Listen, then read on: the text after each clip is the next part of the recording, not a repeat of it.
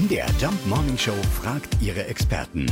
Fakt oder Fake? Sind Sonnenblumen wirklich so ein ultra starker Reiniger und können es sogar mit Radioaktivität aufnehmen? Äh, Das haben wir den Umweltschutzexperten Dr. Ulf Tam-Bendixen gefragt. Ja, das ist tatsächlich so. Es gab in der Vergangenheit bereits schon Prozesse, wo das eingesetzt worden ist, unter anderem in Japan nach einem radioaktiven Unfall und auch in den frühen 80er Jahren bei der nuklearen Katastrophe in Tschernobyl wurden bereits derartige Effekte erkannt und angewendet.